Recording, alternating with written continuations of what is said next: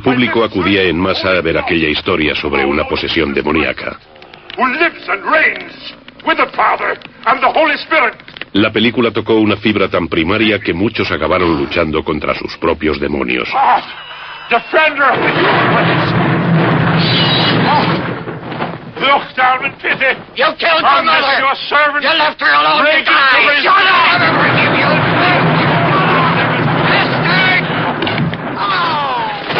Lo que pocos sabían es que El Exorcista estaba inspirada en hechos reales. Esta es la verdadera historia detrás de la película.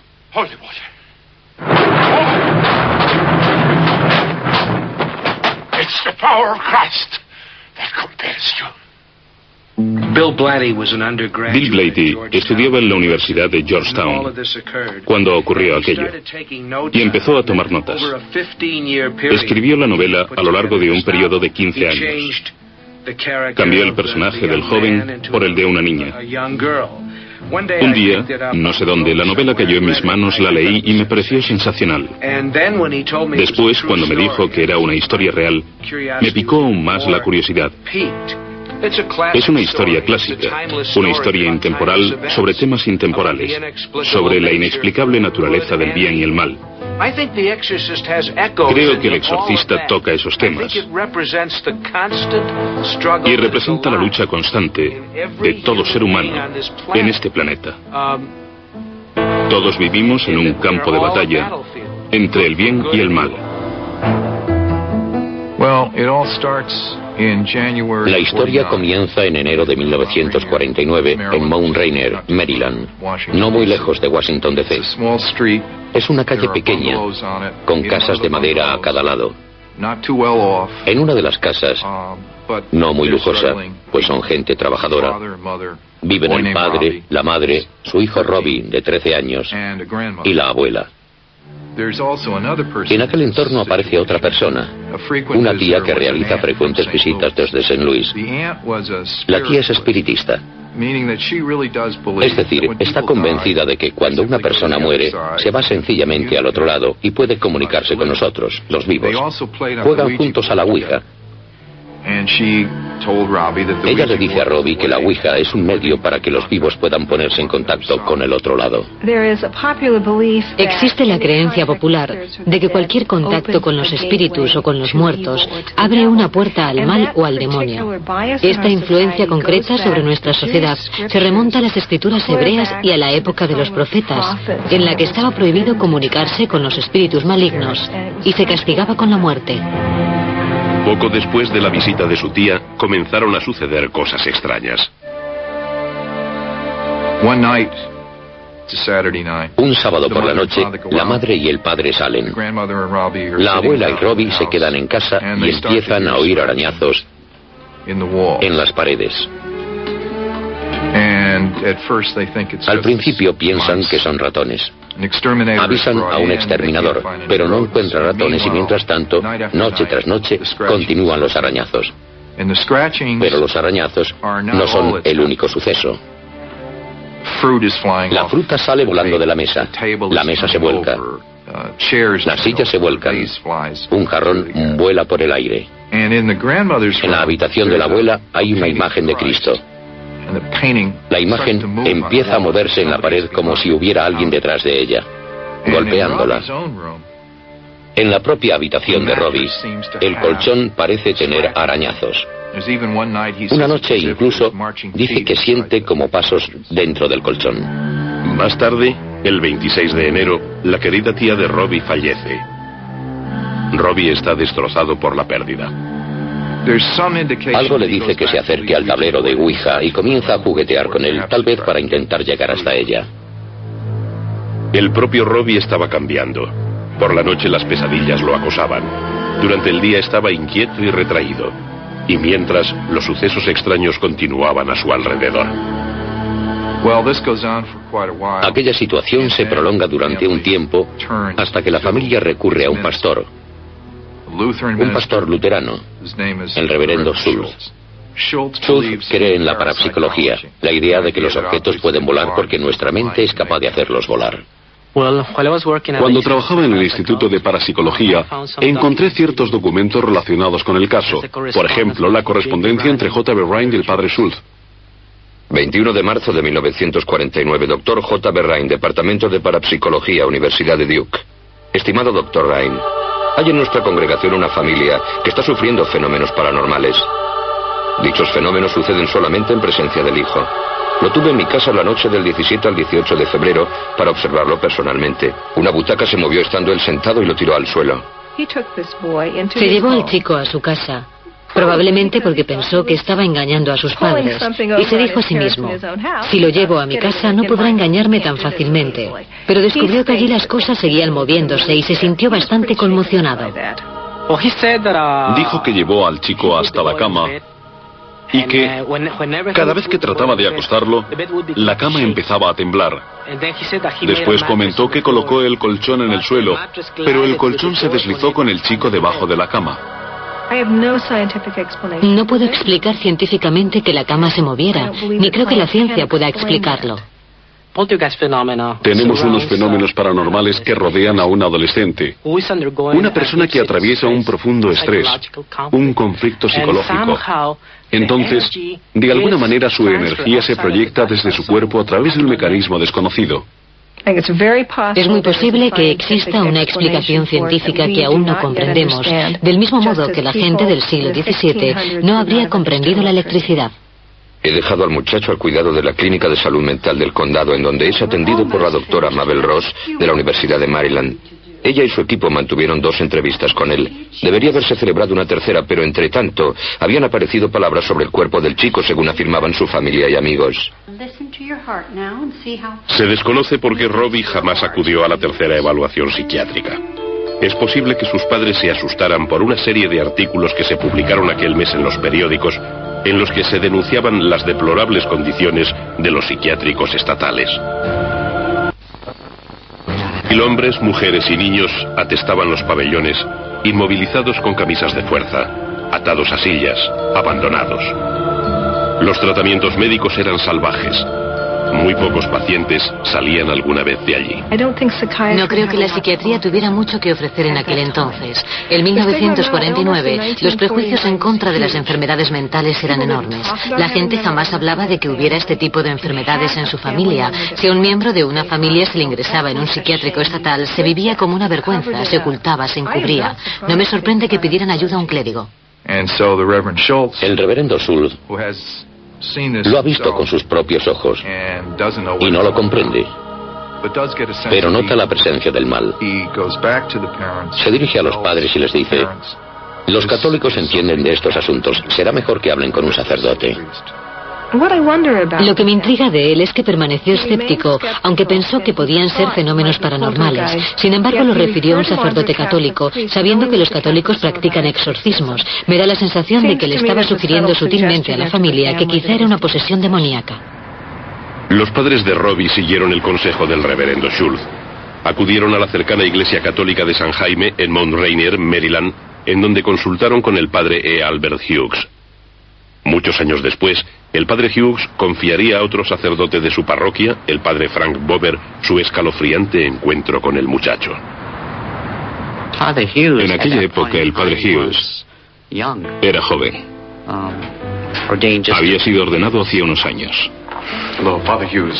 Thank you so much for seeing us, Father. Of course. Father Hughes. Father. And you must be Robbie. How are you today? Me comentó que ocurrían fenómenos muy extraños. Uno de ellos es que el chico podía mirar el teléfono y moverlo por la habitación. Al muchacho no le gustó nada estar allí y que le entrevistara un sacerdote. Empezó a hacer muchísimo frío en la habitación. Se quedó helada. Y me comentó que aquellas cosas daban bastante miedo. El padre Hughes sospechó que el muchacho estaba bajo la influencia de fuerzas malignas.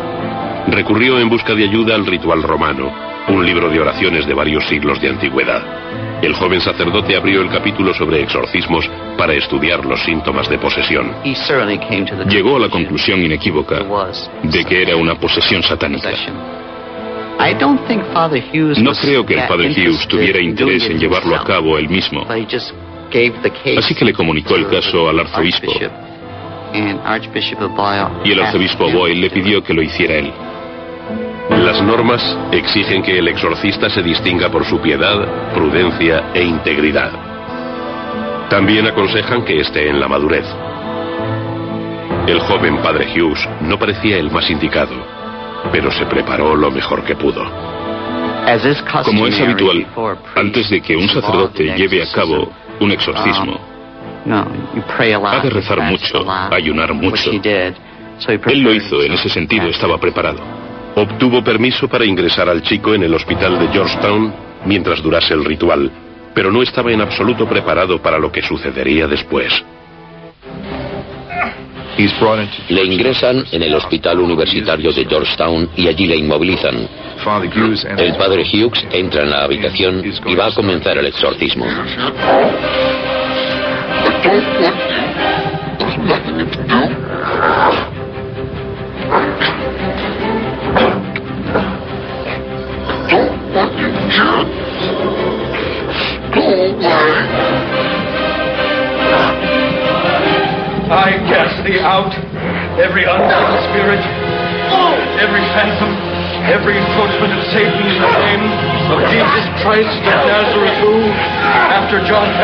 Him, let and banquet thee in thy citadel. Your God! Feast thy attack on man, whom he has made for his honor and glory out of the slime of the earth. Tremble before wretched man, not in the condition of human frailty, but in the likeness of Almighty God. Yield then to God, who, by the signing of the holy candles of the part of David, his faithful servant, banished thee from the heart of King Saul. Yield to God. Thou, the inventor of every obscenity. For thee, O evil. I cast thee out. Because thou art the prince of accursed birth. Thou, the author of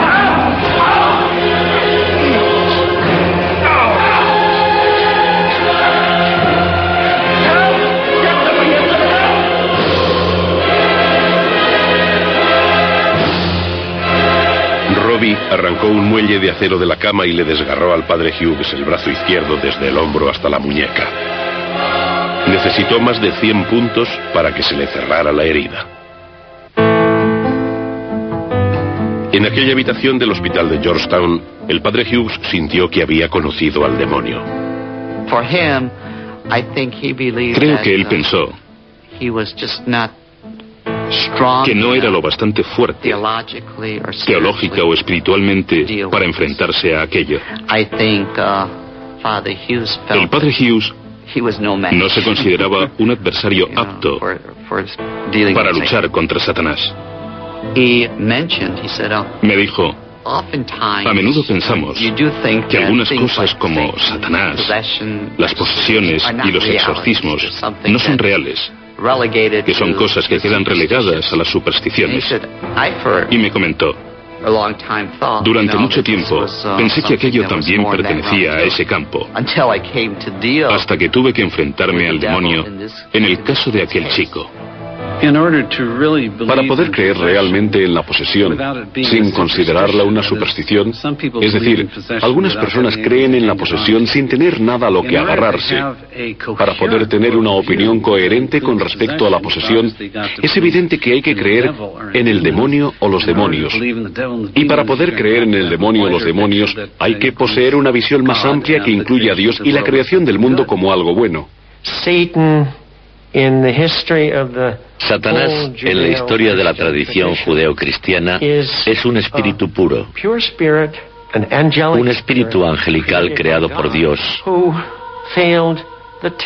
que fracasó definitivamente ante el bien. La imagen original del demonio es la de un gran ángel caído condenado al infierno eterno. Es llamado Satanás, el acusador, la suprema personificación del mal, el torturador de almas humanas. ¿Fue el demonio quien indujo a Robbie a atacar con tanta violencia al padre Hughes? ¿O había plantado el propio ritual de exorcismo la semilla de la sugestión en la mente de un joven impresionable? Es bastante probable que si le decimos a un niño que está poseído por el demonio, el niño actúe de una forma muy peculiar.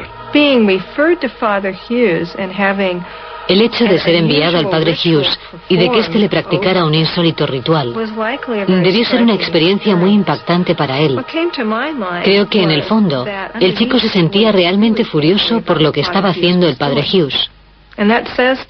Y eso me sugiere que este movilizó la rabia y la ira que Robbie tenía enterradas. Una de las preguntas que siguen sin respuesta en relación al caso de este chico es qué era lo que había pasado en su vida.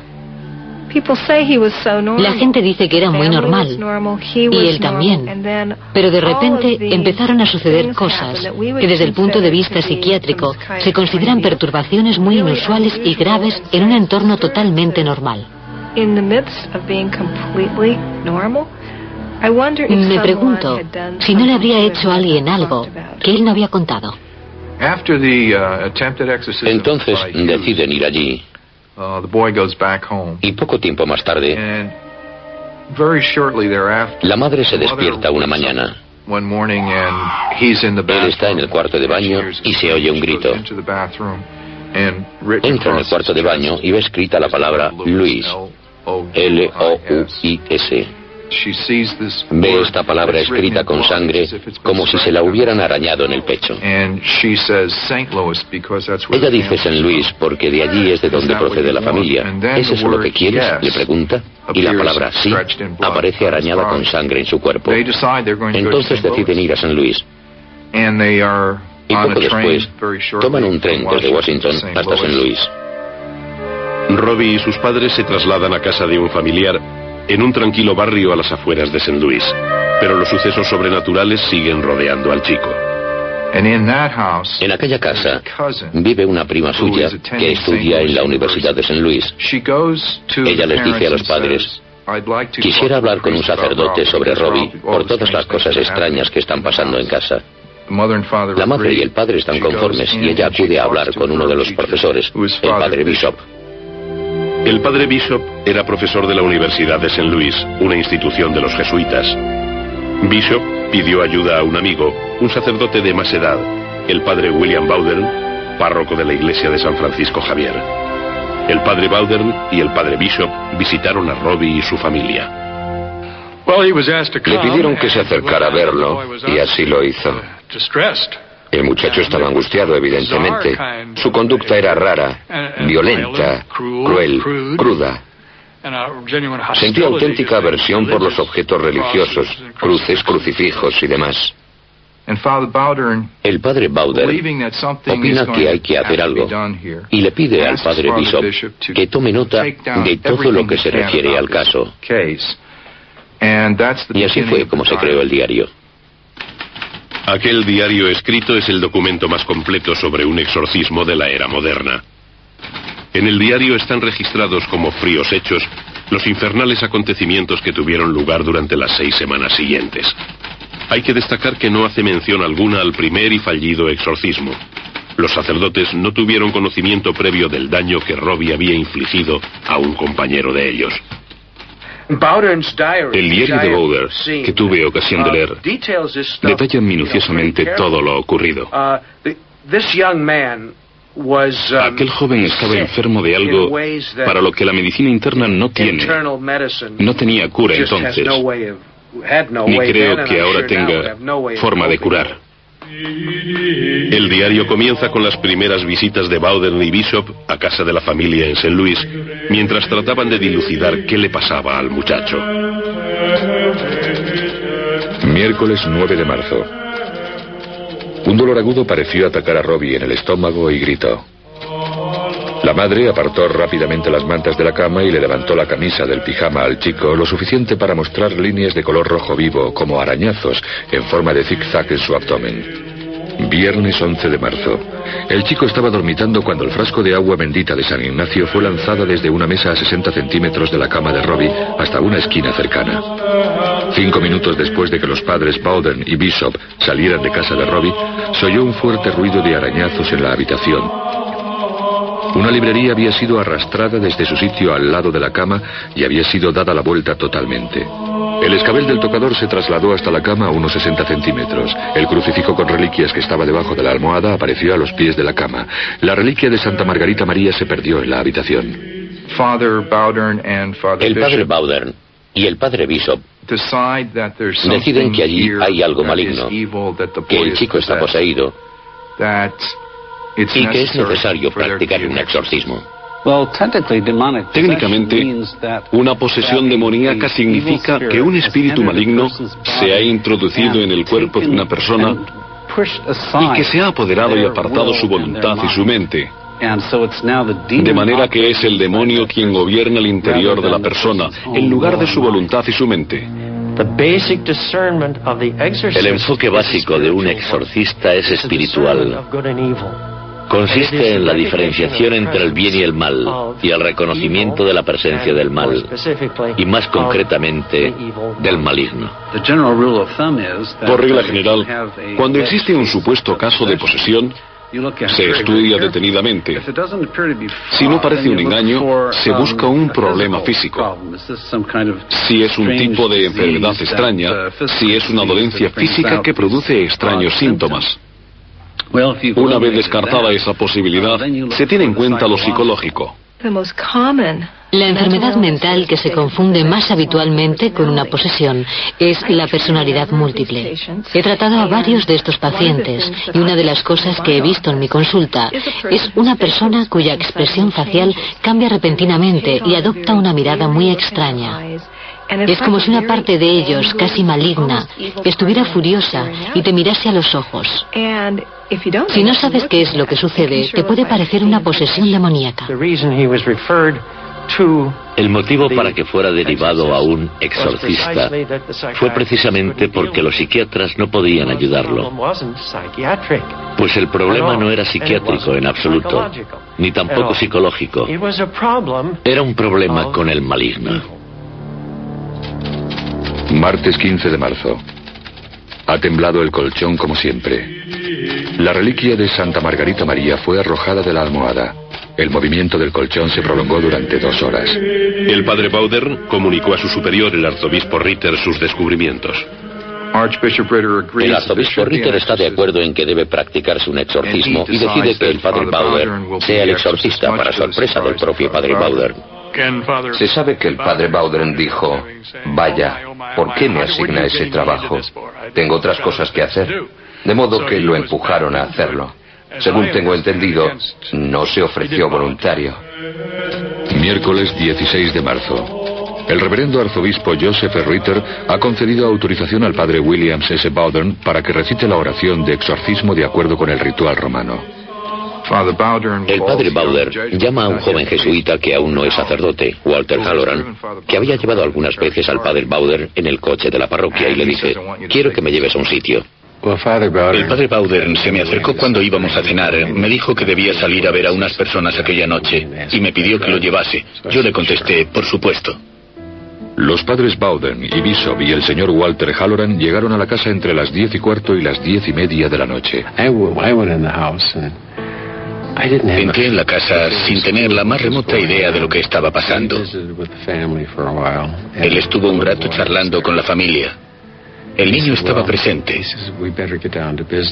Después dijo, bueno, será mejor ponerse manos a la obra. El chico subió a su dormitorio y se puso el pijama. Bauer dijo, vamos allá.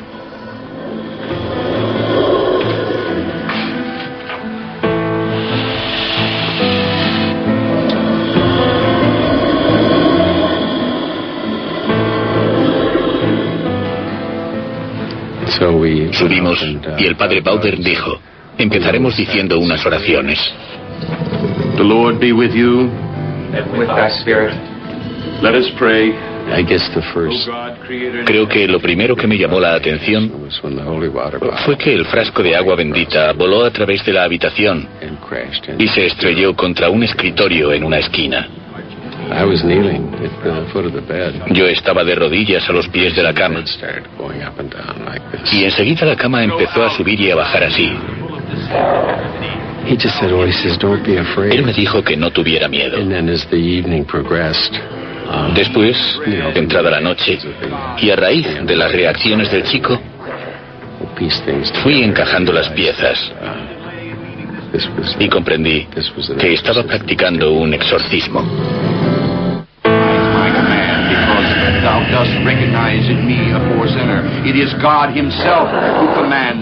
Durante el primer praequipio hubo una reacción inmediata.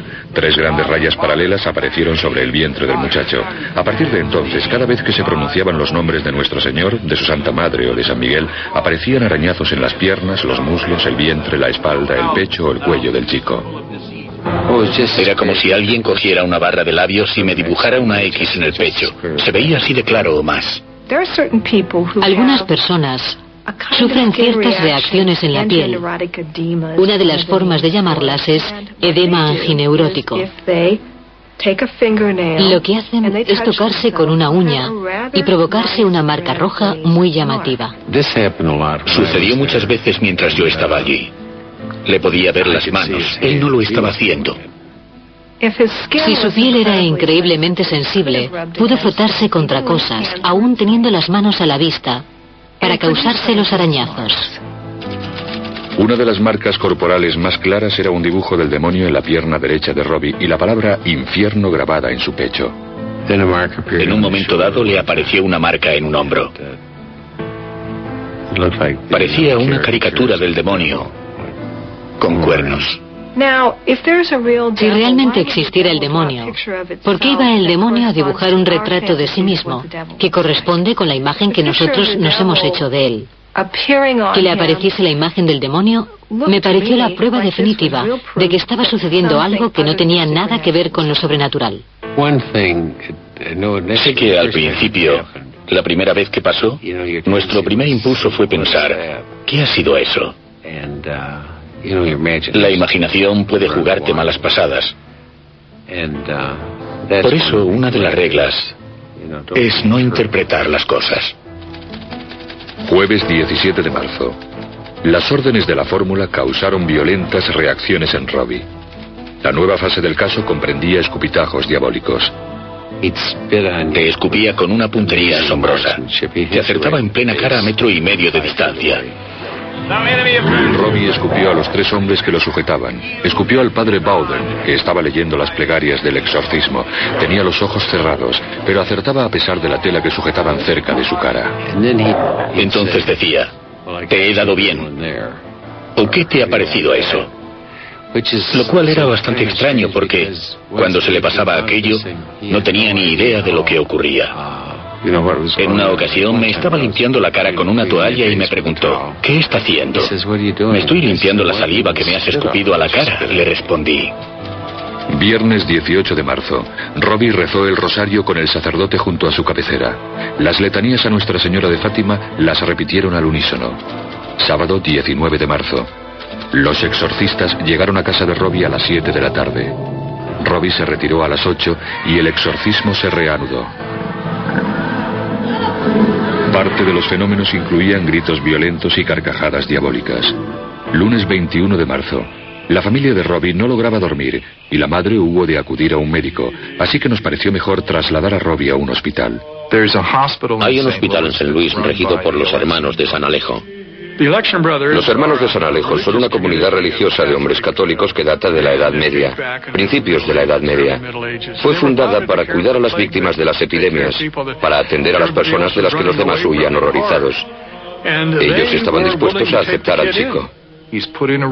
Le instalan en una habitación sin picaporte por dentro y con barrotes en la ventana pues es una habitación del pabellón psiquiátrico del hospital.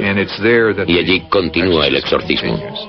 El lenguaje de Robbie se volvió grosero y obsceno. Dijo haber conocido a uno de los padres en el infierno. Le dijo, me sorprende verte aquí. ¿Qué estás haciendo en el infierno? Y aquello afectó gravemente a la persona. A partir de entonces, no volvió más a ayudarnos. El padre Bowder decide que sería buena idea que el muchacho se convirtiese al catolicismo. Viernes 1 de abril. Después de una recaída en la posesión tras cinco días de respiro, la madre, el padre y Robbie acuerdan que lo más apropiado es que Robbie sea bautizado al catolicismo. Creo que iba a ser su tío quien lo llevara a la iglesia de la universidad. Allí es donde sería bautizado. Robbie sufrió uno de sus ataques. Comenzó a decir, ¿con qué vais a bautizarme?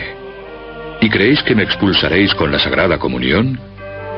Robbie agarró el volante del automóvil y su tío se vio obligado a aparcar junto al bordillo para controlarlo. Fue angustioso para los que iban en el coche, porque temían que fuera a estrellarse contra un poste, contra otro coche o algo así. El padre y el tío lo sujetaban en el asiento de atrás y su tía iba al volante. A pesar de estar estrechamente vigilado, Robbie saltó para atacar a su tía mientras conducía. Llegan a la iglesia. La pelea continúa en el coche. Bajan a la acera y sujetan al muchacho con fuerza. Cuando el padre Bowden lo ve, decide que el chico no debe entrar en la iglesia por temor a que la profane. Llevan al muchacho a la rectoría de al lado y lo hacen subir por las escaleras. Robbie sufría ataques intermitentes. Se siguió el procedimiento habitual para bautizar a los niños. Robbie, do you renounce Satan? No. Do you renounce Satan? I do. And all his works? I do. And all his display? I do. Robbie, do you believe in God the Father Almighty, creator of heaven and earth? I do. Do you believe in Jesus Christ, his only Son, our Lord? I do. Robbie, do you wish to be baptized? I do. Complementaron el bautismo con una cantidad generosa de agua bautismal.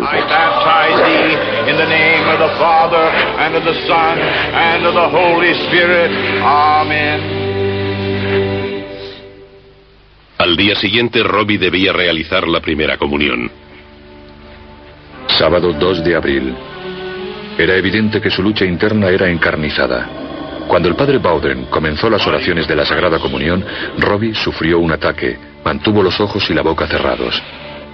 En las cinco ocasiones en las que se le depositó la sagrada hostia en la boca, Robbie la escupió. Después de casi dos horas de vanos intentos, el padre O'Flaherty sugirió que rezáramos el rosario. Entonces, Robbie fue capaz de tragarla y realizar la primera comunión bajo una extraordinaria oposición. El chico pasa días y días en el hospital. Está confinado en su habitación y se siente muy inquieto. El padre Halloran, que es joven, piensa que el chico debería salir. Un lugar que el padre Halloran opina que sería adecuado para él es la casa de retiro de los jesuitas, llamada Casa Blanca, a las afueras de St. Louis, en unas montañas sobre el río Mississippi. Le mostré los alrededores. Hay unas figuras gigantescas en cada una de las estaciones del Vía Crucis. Robbie vagó entre las estatuas que representan la vida de Jesús. Empezó a obsesionarse con aquellas poderosas imágenes.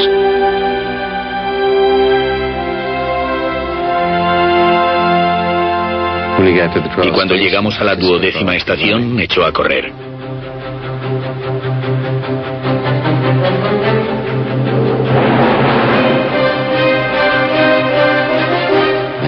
Se dirigía directamente al precipicio. Le grité, pero no se detuvo. Salí corriendo tras él.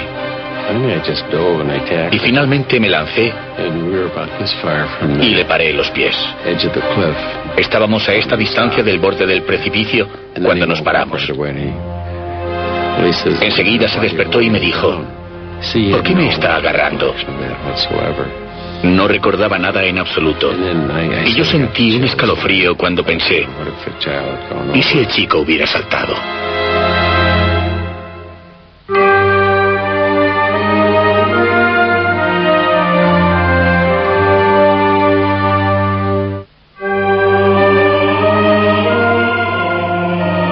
En Milán, Italia, miles de personas se agolpan para escuchar al arzobispo Emmanuel Milingo, un exorcista moderno. Es considerado un sanador del cuerpo y el espíritu. Cuando empecé a tratar a personas endemoniadas, tuve que aprender a ver qué era lo que hacían.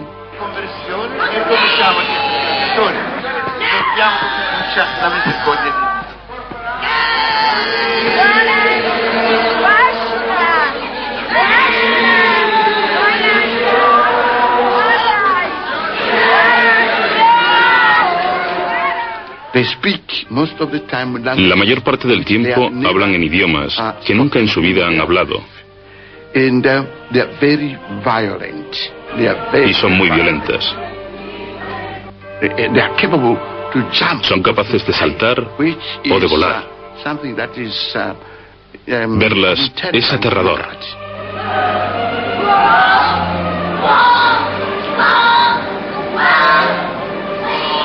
Even when I'm alone, Incluso cuando estoy solo, si estoy solo y la persona endemoniada está conmigo, se acurruca en una esquina. Se acurruca inmediatamente en una esquina. Sabe que no estoy solo. Nunca estoy solo. Me acompaña el poder de Dios, Dios y los ángeles.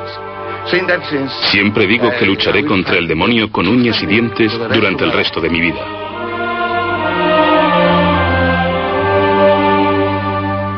¿Sería la recién hallada fe de Robbie determinante en su propia lucha contra el demonio? Creo que el día que lo vi más afectado fue el jueves santo. Le pregunté si sabía algo sobre el jueves santo, la última cena y la institución del Sagrado Sacramento. Y me contestó que no. Le pregunté, ¿quieres que te hable de ello? Y me respondió que sí. Así que comencé a hablarle sobre la última cena y que nuestro Señor dijo, este es mi cuerpo y esta es mi sangre. Cuando llevaba un rato hablando me dijo, ¿puede callarse? Y le respondí, claro. Entonces se levantó el pantalón del pijama y tenía enormes moratones en las piernas, en el vientre y en el pecho. Bowder y Bishop observan que los arañazos que aparecen continuamente sobre el chico a veces parecen reproducir números y tratan de interpretarlos. Entonces se les ocurre que queda un número determinado de días para la posesión del demonio. Y cuando comienzan a estudiar los números, afirman que terminará en Semana Santa.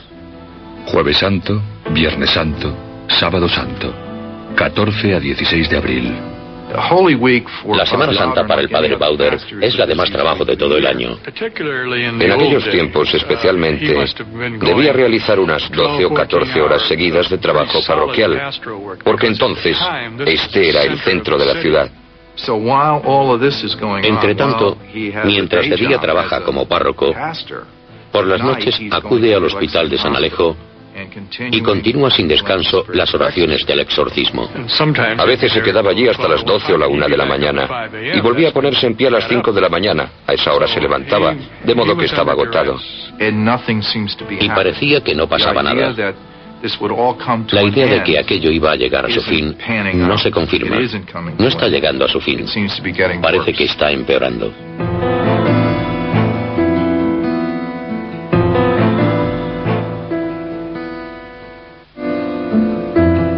El día de Sábado Santo, el padre rector trajo una figura colorista del arcángel San Miguel. La figura fue colocada en la habitación de Robbie. Hay que destacar que las oraciones del exorcismo más efectivas eran las dedicadas a San Miguel. Llega la Semana Santa, cuando se supone que acabará todo y no se acaba. Pasa la Semana Santa y después llega el lunes de Pascua. Lunes 18 de abril, 8 de la mañana. Robbie se despertó con un ataque dando patadas al hermano junto a su cama. Saltó de la cama, cogió el frasco de agua bendita, amenazó con arrojárselo al hermano y después lo salpicó con agua bendita. Finalmente arrojó el frasco a lo alto y lo estrelló contra el techo. 10 de la mañana. Sufrió posteriores ataques mientras recibía la comunión. Robbie lograba decir, deseo recibirte, pero el demonio se reía y decía, eso no es suficiente. La voz dijo, no me iré hasta que no sea pronunciada cierta palabra. Pero el niño jamás la dirá.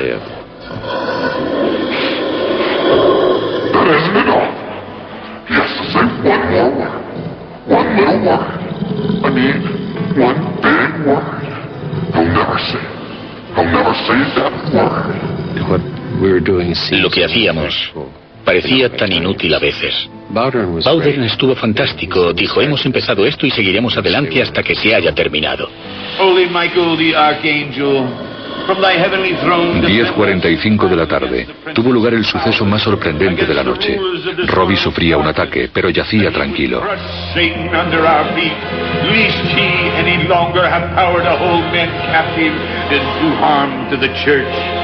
present our prayers at the throne of the Most High, so that he may all the more speedily favor us with his mercy. Lay hold of the dragon, the ancient serpent, no other than the demon Satan, and cast him bound into the abyss, so that he may no longer seduce mankind. Con un tono claramente autoritario y dignidad, una voz se abrió paso entre las oraciones. I am Saint Michael, and I command you, Satan, to leave the body in the name of Dominus. Immediately. Now. Now. Now. Of the devil. Deliver us, O Lord, that thou wouldst assist thy church to save thee in all security and freedom. We beseech thee, hear us.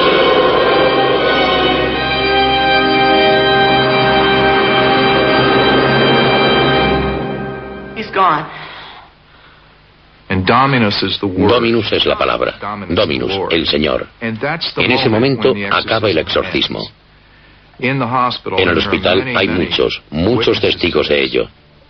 Se oye un sonido que describen como un balazo. Una detonación muy fuerte. En aquel momento terminó el exorcismo. Había personas sentadas en las oficinas que ni siquiera sabían que se estuviera practicando un exorcismo. Entran en la habitación. Él está sentado en la cama y vuelve a ser el niño de antes. No se acuerda de nada de lo sucedido, pero sí conserva una visión del arcángel San Miguel luchando contra el demonio. Sorprendentemente, al otro lado de la ciudad, en la iglesia de San Francisco Javier, Varios sacerdotes jesuitas afirmaron haber tenido la misma visión. Fue por la noche. Súbitamente una fuerte luz iluminó el altar. Entre la luz que emanaba de la bóveda por encima del altar principal, los sacerdotes vieron la imagen de San Miguel. Um, Creo que aquel caso ocurrió tal como se contó. Pienso que fue una posesión demoníaca. Signifique lo que signifique eso. Nadie sabe en qué consiste. Los católicos poseen una buena teoría acerca de cómo funciona y de cómo hacer para curarlo. Sé que aquel chico se curó y que la ciencia moderna no podía solucionar su problema entonces. En aquel estado pudo manifestar sentimientos que en otra situación no le habrían parecido aceptables. Puede que su ira se hubiera agotado. Si una persona quiere ser escéptica, que sea escéptica. Lo único que sé es que estuve allí y que lo vi. Uh, Creo que la persona a quien afectó más aquella experiencia fue Bowden. La forma en la que él me lo explicó era un tipo duro, no era un teólogo. No hablaba en términos teológicos. Me dijo, Dan, cualquier niño de siete años puede distinguir entre una persona enferma mentalmente y otra poseída. Como científicos no podemos desestimar el fenómeno del mal, simplemente porque no podamos calibrarlo. Yo creo firmemente en la posibilidad de la posesión demoníaca. No estoy seguro de cómo se manifiesta. Y no creo necesariamente en un demonio con las orejas puntiagudas y rabo, atizando el fuego del infierno con una horca o algo así. Pero sí creo que existe una fuerza maligna en el mundo. Y a la inversa, una fuerza del bien. Como he dicho antes, pienso que es una lucha entablada en todo ser humano. Alguien, probablemente un hermano de San Alejo, escribió una última anotación en el diario. 19 de agosto de 1951. Robbie y sus padres visitaron a los hermanos. Robbie es ahora un excelente joven de 16 años. Sus padres también se han convertido al catolicismo y recibieron la primera comunión el día de Navidad de 1950. La historia de Robbie aún obsesiona al barrio de Mount Rainier. El folclore popular ha alentado la leyenda sobre la casa endemoniada e incontables rumores acerca de lo que realmente sucedió. En una apartada esquina se alza una casa como solitario testimonio de los sucesos que acontecieron en ella en el invierno de 1949. A pesar de todos los detalles contenidos en el diario y de los testimonios de las personas implicadas, existen multitud de preguntas que permanecen sin respuesta.